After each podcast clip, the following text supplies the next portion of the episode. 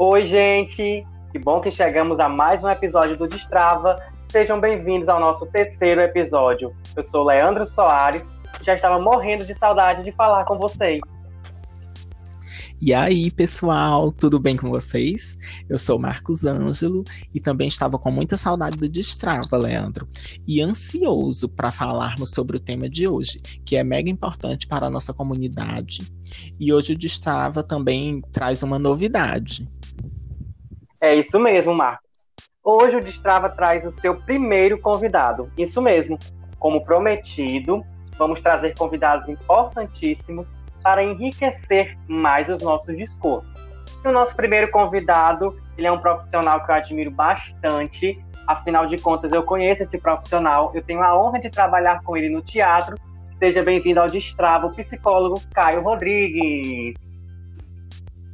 Olá, meninos. Muito obrigado pelo convite. Obrigado, Leandro. Obrigado, Marcos. Estou muito feliz em poder participar dessa conversa aqui com vocês. Muito obrigado.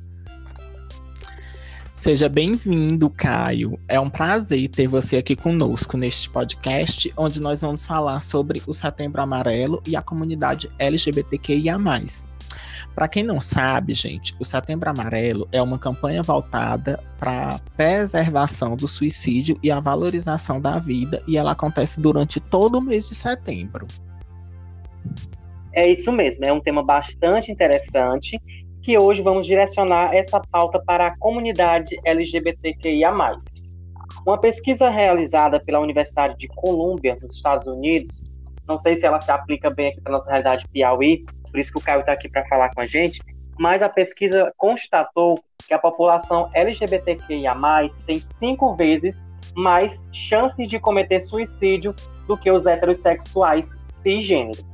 E segundo o grupo gay da Bahia, o GGB, nos últimos anos, houve no Brasil um aumento de 284% de suicídio entre pessoas LGBTQIA. E a gente precisa muito falar sobre esse assunto, não é, Caio? Isso mesmo, meninos. É um assunto de suma importância.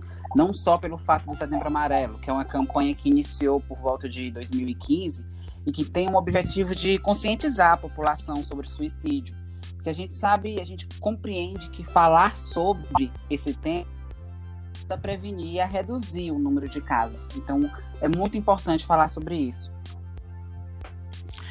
Caio, a, é, assim, a falta de aceitação familiar, a questão de ofensas constantes, o próprio bullying, opressão no ambiente de trabalho, ameaças à integridade física, são circunstâncias que, infelizmente, é, nós estamos sempre sujeitos enquanto pessoas LGBTQIA. Isso pode estar relacionado aos casos de suicídio dentro da comunidade, porque segundo é, a pesquisa, essa pesquisa que o Leandro mencionou, do grupo gay da Bahia, 40% dos, dos gays já pensaram ou chegaram a tentar cometer suicídio. É, pode sim. Esses se influenciar, influenciar diretamente é, na, na possibilidade de um suicídio, porque eles causam um grande sofrimento psíquico, né? Porque situações como essa faz com que o indivíduo se prive e não se veja como um sujeito, um sujeito de direito, um sujeito que tem vez e que tem voz dentro da sociedade em que ele é pertencente. E situações como essa, como bullying, como agressões físicas, como agressões psicológicas, como ser cerceado dos seus direitos, faz com que esse sujeito ele tenha o que a gente chama dos três Is, que são situações que geram um, sofrimento, né? Que é o primeiro I, que é aquela sensação de que aquela situação em si é uma situação interminável, né? É uma situação inescapável em uma situação intolerável, porque ele não aguenta mais vivenciar todo, todos esses sofrimentos. Então isso faz com que esse indivíduo ele comece a pensar né, sobre o suicídio. É, e também, gente, segundo essa mesma pesquisa do, do grupo gay da Bahia, a maioria dos LGBTs eles têm uma saúde mental afetada devido a, a essas questões e essas vivências de LGBTfobia e fazendo assim, dessa forma, com que muitos desenvolvam ansiedade e depressão, que também tem essa relação com essas questões que levam ao suicídio, né?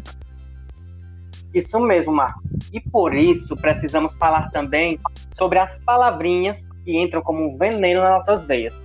Eu tenho certeza que você, o Caio, quem também está aqui acompanhando o nosso podcast, já ouviu essas expressões. Seja homem, não chora, porque chorar é coisa de mulher, não rebola, fala grosso. E a gente ouviu quando criança e que isso de alguma, algum modo, né, possa interferir na saúde mental. Não é, Caio? Nessa época em que a gente ouvia essas, essas frases, a gente não conseguia compreender de fato o impacto negativo que elas poderiam causar na, na, na, nossa vida, né?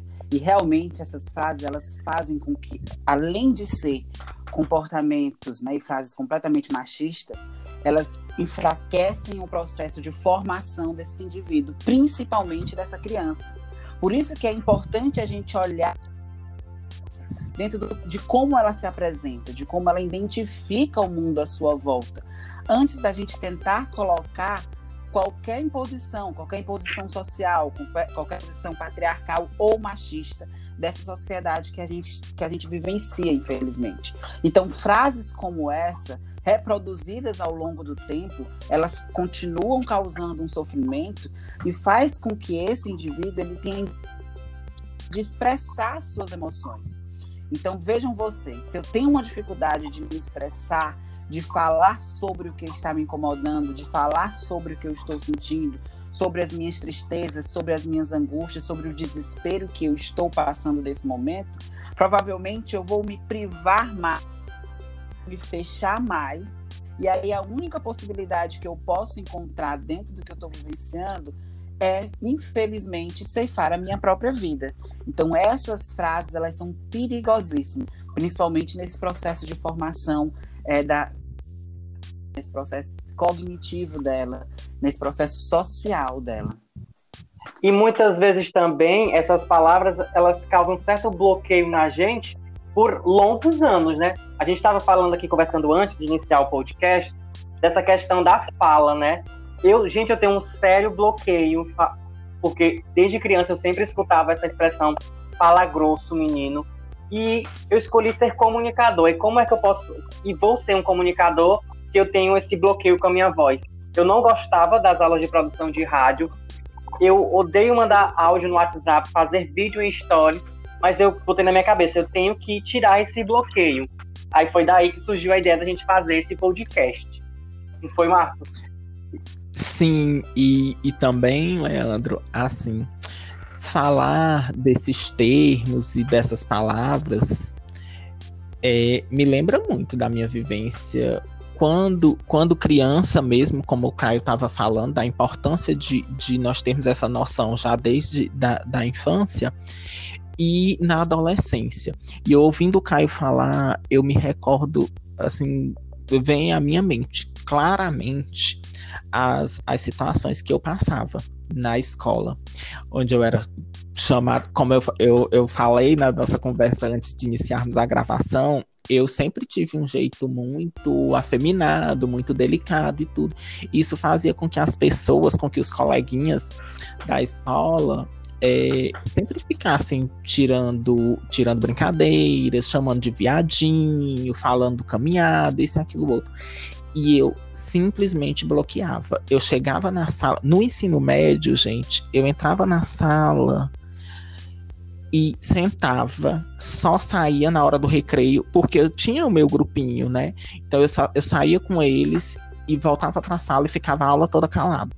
Não, não interagia, eu não conseguia, porque eu ficava bloqueado, com medo de falar, de, de verbalizar alguma coisa e algum colega gritar lá do fundo da sala: cala a boca, viadinho, fala grosso, e essas coisas. E aí, tipo assim, a gente não imagina o tanto, não, não tem mesmo essa noção, como, como o Caio estava falando, do quanto isso nos magoa, do quanto isso interfere nesses nossos processos mesmo de, de, de sociabilidade, de interação com o outro.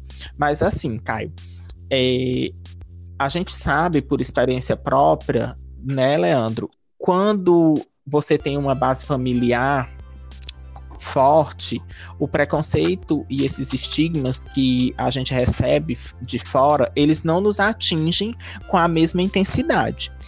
E aí, é, qual é a importância da família nesse momento de perceber e ajudar uma pessoa que está caminhando para um quadro de depressão ou de suicídio?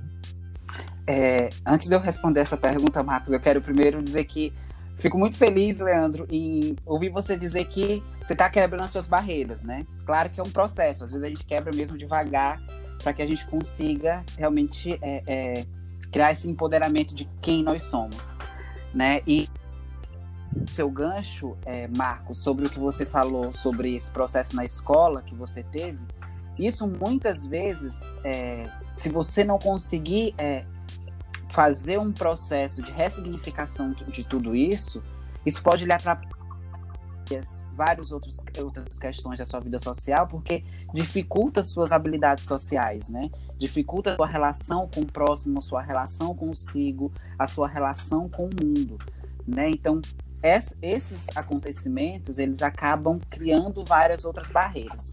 E aí, voltando para você fala de família, a família é super importante. Só que antes de qualquer coisa, eu, é, é, importante a gente perceber que a família nos dias atuais, né, ela mudou, né, a relação de família, porque família hoje em dia a gente já identifica pela premissa do afeto e da dignidade à pessoa, né? Então ela vai além desses laços consanguíneos, ela vai, ela é mais esse laço afetivo, né, que determina essa relação familiar. Principalmente para as pessoas que já estão numa fase adulta, que conseguem ter a sua autonomia, delas procurarem essas, essas pessoas como suas redes de apoio, como pessoas que podem lhe fortalecer e lhe ajudar diante de um processo de, diante de um processo ansioso, diante de uma tristeza maior, prolongada, né? Ou diante de crises e tentativas então é importante esse rede de apoio, é importante que elas se sintam acolhidas dentro desse ambiente, é importante que elas se sintam respeitadas dentro desse ambiente, por conseguir se expressar e se abrir.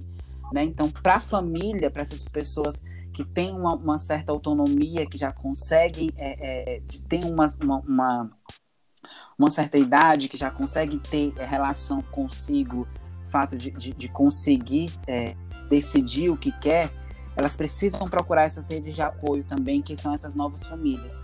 E para as crianças né, que sofreram, nós que, que fomos crianças que sofremos bullying, que muitas vezes nos nossos momentos de escolar a gente teve que se reprimir, né, tivemos que nos esconder com medo de chacota, com medo de, de falarem alguma coisa, com medo de exporem a gente de alguma forma, é importante que essas crianças se sintam seguras dentro do seu ambiente familiar. Por mais que a gente tenha nas pesquisas que o segundo lugar, né, que o segundo lugar de maior violência à, à comunidade LGBT é a casa dela, é a residência dela. Então, por mais que esse lugar ainda seja um lugar ainda de muita violência, o lugar, o primeiro lugar ainda é a rua, né? Elas precisam se sentir acolhidas nesse espaço, elas precisam se sentir seguras, porque só assim elas vão saber a forma de pedir auxílio, de pedir socorro, de pedir ajuda, sem se sentirem julgadas, sentirem ainda mais oprimidas, né? Sem a gente ainda tem muito essa questão de, de, de, de punição por uma via religiosa, né? Se você tá, se você a comunidade ela ouve muito, ah, se você tem isso é porque você é gay, é porque você é lésbica, Deus não, não aceita isso, não aceita isso, então você está sendo punido por isso, por aquilo outro. Então, às vezes, quando ela entra numa depressão, né, quando ela passa por esse processo, às vezes, se alguns membros, né, alguma família, ou a própria núcleo familiar que não compreende, que não aceita, pode colocar essa pessoa ainda mais esse estigma. Ah, isso é uma, é uma punição, isso é não sei o quê. E aí aumenta ainda mais esse sofrimento. Então, o mais importante é que essa pessoa ela se sinta de fato acolhida, tendo a sua dignidade respeitada, né, se sentindo, é, é, sentindo a dessas pessoas para que ela se sinta segura e possa pedir ajuda, possa dizer que não está não está bem naquele momento. E é importante também a gente ficar atento aos sinais, né, Caio? Muitas vezes os nossos amigos, pessoas bem próximas, nos dão sinais, seja em conversas ou em redes sociais, que é uma forma também dela pedir ajuda e ela não sabe como. Eu queria perguntar assim para ti, quais são esses sinais que é, devemos ficar atentos, né, aos comportamentos de um amigo que esteja entrando em uma depressão ou já a um suicídio? Quais são os sinais, Caio? É, um dos sinais que a gente deve observar, que fica mais fácil até a olho nu, Leandro, é a mudança. Né? Se essa pessoa ela começa a ter mudanças de comportamento brusca e você começa a perceber isso, é importante que a gente comece a identificar que mudança de comportamento é essa, Caio. É, são mudanças de comportamento que, por exemplo, a pessoa ela fica muito mais irritada, né? Ela fica às vezes muito mais agressiva, às vezes ela começa a se excluir mais, a não fazer mais, praticar coisas que antes, anteriormente dava prazer a ela, né? Ela começa a, vamos dizer assim, a se descuidar das atividades, se descuidar dela. E aí a gente também começa a perceber frases que dão uma limitação de tempo, né? Por exemplo, a gente não planejando como seria o Natal, ela já o, o, o tempo das, das frases dela e de quando ela planeja o futuro é tudo muito curto, tudo muito recente, como se depois daquilo não ela não estivesse mais presente. Então, observar muito essas mudanças de comportamentos que conseguem ser vistas a olho nu, né? Essa mais prolongada, essa agressividade, mudança no padrão de sono, mudança no padrão alimentar, né? Frases, momentos que, podam, que possam é, apresentar uma finitude muito próxima, né? Ou caso essa pessoa ela já tem algum histórico de tentativas de suicídios, né? Crises suicidas, né? Se ela tem alguma outra patologia, como por exemplo, transtorno do pânico, uma esquizofrenia, né? Um, um transtorno bipolar. Então esses fatores eles precisam ser observados. O que a literatura mostra para a gente é que sim, pessoas antes de cometerem um suicídio, elas deixam pista, elas mostram um sinal, até porque elas precisam falar sobre, é como se elas, às vezes, elas não elas se sentissem realmente sufocadas. E dentro aqueles três aqueles três início, né, ela estivesse naquele ido intolerável, como ela não aguentasse mais aquela situação. Então, terminar com a sua própria vida fosse a única solução. Caio, é, a gente sabe também da importância que, que é se procurar uma ajuda profissional. E assim, eu queria saber também de você quais são os canais e os meios de ajuda que a pessoa que está passando por um, um início de depressão ou mesmo que tenha essa questão da ideação suicida, ela possa buscar para ter um apoio, para ter uma ajuda mais direcionada. É, aqui aqui é, em Teresina, assim, sendo bem específico, a gente tem o Centro Débora Mesquita, a gente tem o Provida, né? E a gente tem o CVV, né? Que é nacional, que é o um, número pelo número 188. Referências em relação ao cuidado de pessoas que estão em crise, que nesse momento precisam de um acolhimento, precisam de um atendimento né, dentro desse processo da ideação suicida, de uma crise ou de uma tentativa de suicídio. Próximo isso também é importante que essa pessoa ela consiga ser acompanhada por alguns profissionais, psicólogos, psiquiatras, para que caso haja necessidade do uso de alguma medicação, para que a pessoa possa voltar e entender todo o seu processo de vida, o seu processo social, ressignificar todo esse processo de dor e sofrimento que ela está passando. Então, aqui a gente tem esses órgãos, o CVV, pelo 188, temos o Centro Débora Mesquita, psicólogos que trabalham de forma voluntária, temos o Provida também, que são profissionais que trabalham de forma voluntária e gratuita, né, que estão para auxiliar as pessoas que estão passando por esse momento de sofrimento muitos locais, né, para a gente buscar ajuda se você está precisando. entre em contato com esses locais que o Caio indicou, porque infelizmente tudo que é bom dura pouco, né? Para deixar aquele gostinho de quero mais. O nosso bate-papo aqui com o psicólogo Caio Rodrigues chegou ao fim aqui no Destrava, somente aqui neste episódio, mas quem sabe ele não possa voltar em outros, não é mesmo? Então, deixa aqui já agradeço você pela oportunidade de ter vindo falar com a gente nesse mês tão importante. E qualquer coisa, é só entrar em contato com a gente que a gente vai gravar outros e vários, tá bem, Caio?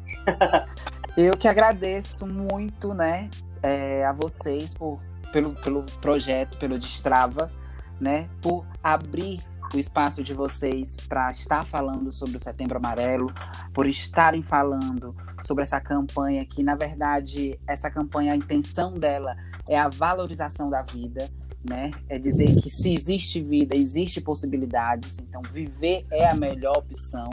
Então, muito obrigado por vocês estarem abrindo esse espaço. Eu, como profissional da psicologia, profissional de saúde, eu fico muito grato de saber que as pessoas estão conversando mais sobre isso, estão se abrindo a isso, né? Porque quando a gente faz esse movimento, a gente pode sim salvar outras vidas. Né? Então, obrigado, Leandro. Obrigado, Marcos. Né? Até uma próxima. Vou ficar muito feliz se existir próximas. Então, fico à disponibilidade de vocês e que todos que estão nos ouvindo. Setembro Amarelo é um mês que a gente coloca aquela fitinha, que a gente fala mais sobre isso, mas todos os outros meses do ano são meses que a gente também tem que continuar valorizando a vida, né? Então, todos os outros meses que a gente fale o quanto é importante estar vivo, se, se tem vida, tem solução. Então, vamos também procurar olhar para a nossa vida de uma outra forma. Ai, amigo, agradeço demais a tua participação. Com certeza um bate-papo muito esclarecedor. E se você que está ouvindo aqui o Destrava ficou com alguma dúvida, já sabe como fazer, né? Vai lá no nosso Instagram, arroba Destrava Podcast, deixa sua mensagem lá no direct e pode também entrar em contato com o Caio. Caio, diz aí o teu Instagram para que as pessoas possam conversar com você ou tirar alguma dúvida. Meu Instagram é Caio com K, Caio Rodrigues 09. Qualquer coisa pode mandar uma mensagenzinha lá no inbox que eu respondo vocês. Ah, muito obrigado, eu... Caio. Muito obrigado, Caio. Eu simplesmente amei é, essa nossa conversa com você sobre é, o Setembro Amarelo e muito mais essa questão mesmo da valorização da vida. E eu vejo muito como você falou mesmo, o Setembro Amarelo é um mês que dá uma visibilidade maior para essa temática do suicídio, mas esse é um, um assunto que a gente deve lembrar o ano todo, realmente. Mas assim, gente, vocês que estão nos ouvindo, não pensem que o nosso podcast acabou por aqui. Hoje, o Destrava ele traz mais uma novidade, como eu tinha falado no início. Um quadro para que a gente possa dar uma visibilidade maior para os nossos escritores piauienses. E o nome desse quadro é Pega essa dica, mana. eu amei esse nome, Marcos. E o primeiro, Pega essa dica, mana, é de um livro que eu sou suspeito para falar, né? Eu já li esse livro várias vezes. A primeira, a segunda edição, participei do lançamento nacional. E este livro tem uma dedicatória para mim, né? Morram de invejas. Marcos também já leu. E claro, né, que para apresentar esse livro,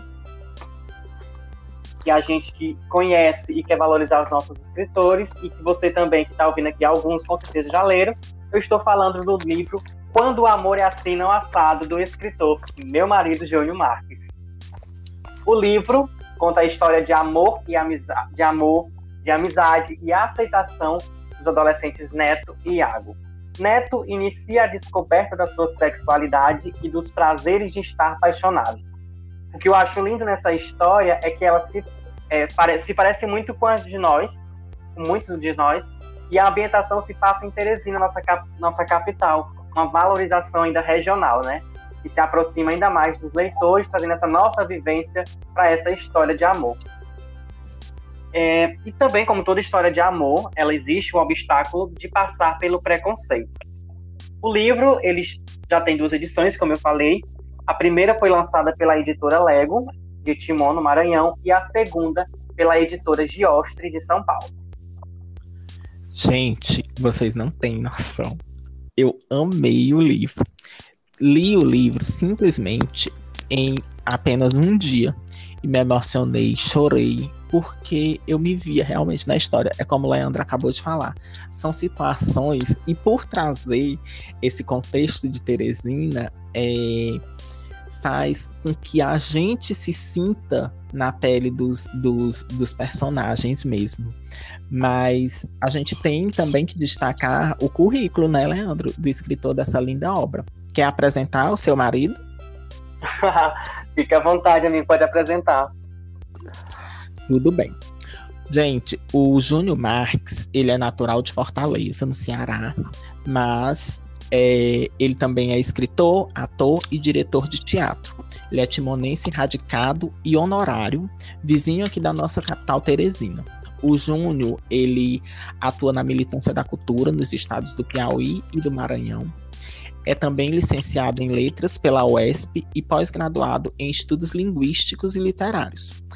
E atua como coordenador técnico-pedagógico de artes do SENAC e ele também coleciona em sua carreira de quase 20 anos de ator grandes personagens que modificaram o cenário cultural da região em que convive.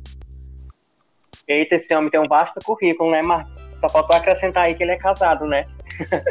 Brincadeirinha, gente. E para quem se interessou pelo livro Quando o Amor é Assim, Não Assado, ele está à venda comigo ou com o Júnior você encontra também em Teresina, na livraria Entre Livros. E se você quer comprar virtual, pode comprar no site lojavirtual.giostrieditora.com.br. Dica dada é dica válida, viu, mana? Corre lá, gente, para adquirir o seu e tem uma boa leitura. Leandro, eu tenho infelizmente que dizer que nós chegamos ao fim deste terceiro episódio do Destrava. Mas já, Marcos, a conversa hoje foi tão boa foi maravilhosa. Mas a gente tem um outro episódio no fim do mês que a gente vai trazer mais uma discussão maravilhosa e esperamos que todos vocês possam nos ouvir novamente. É isso mesmo, gente. Chegou ao fim esse nosso terceiro episódio. Se você tem sugestão, crítica ou se você quer também indicar algum autor que seja piauiense, é, você pode fazer isso através do nosso Instagram, o arroba é, Destrava Podcast, tá? Pode mandar lá sua mensagem que a gente vai agradecer bastante. Não esquece de nos seguir lá no Instagram, de curtir, compartilhar os episódios do nosso podcast. E até o nosso próximo episódio, gente. Bye, bye. É isso mesmo. Tchau, até o próximo.